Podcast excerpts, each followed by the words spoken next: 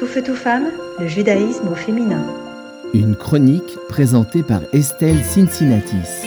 Aujourd'hui, j'aimerais vous parler de Sarah Schenirer, enseignante juive orthodoxe et pionnière de l'éducation pour les jeunes filles juives dans la tradition orthodoxe.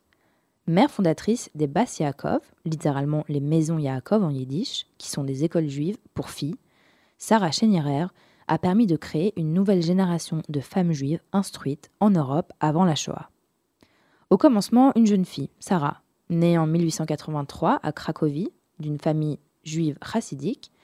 Monnaie courante à l'époque, Sarah doit quitter l'école publique à 13 ans pour travailler et aider financièrement ses parents. Sauf que Sarah en a décidé autrement et elle va continuer à lire des livres et à s'instruire sur le judaïsme et la pensée juive en parallèle de son travail de couturière. Mais la Première Guerre mondiale éclate et affecte sa famille.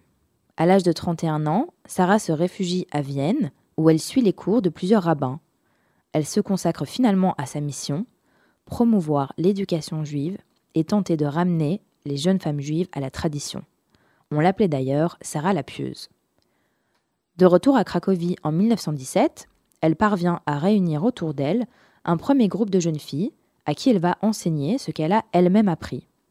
Je précise que jusqu'alors, les jeunes filles n'avaient que des connaissances très restreintes du judaïsme, des connaissances qui finalement leur permettaient de tenir un foyer conforme aux traditions juives. Mais Sarah a des ambitions encore plus grandes. Elle veut devenir officiellement enseignante auprès de jeunes filles. Et pour y parvenir, elle a besoin de la bénédiction du rabbin de Belz, rabbin de sa communauté.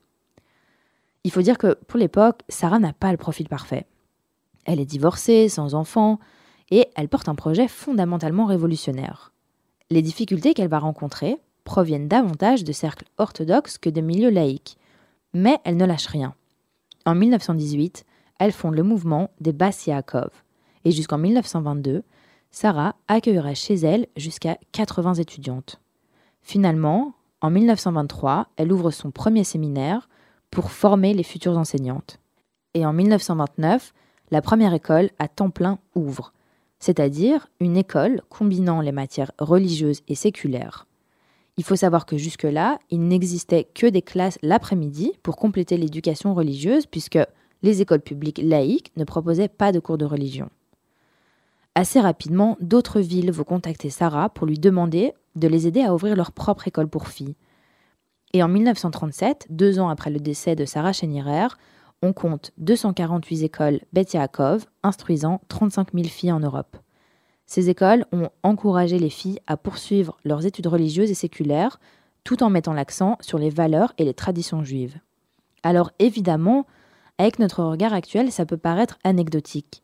Pourtant, Sarah Schenirer a joué un rôle crucial dans l'autonomisation des femmes juives orthodoxes en leur offrant des opportunités éducatives qui leur permettent finalement de jouer un rôle plus actif dans leur communauté. Sarah Schenirer est la preuve que, tout en restant alignée à sa tradition et à sa foi religieuse, elle fut une grande figure féministe du judaïsme orthodoxe polonais. Parce qu'il est possible de combiner les deux, et finalement, c'est ce que Sarah Schenirer nous a prouvé. Tout feu, tout femme, le judaïsme au féminin.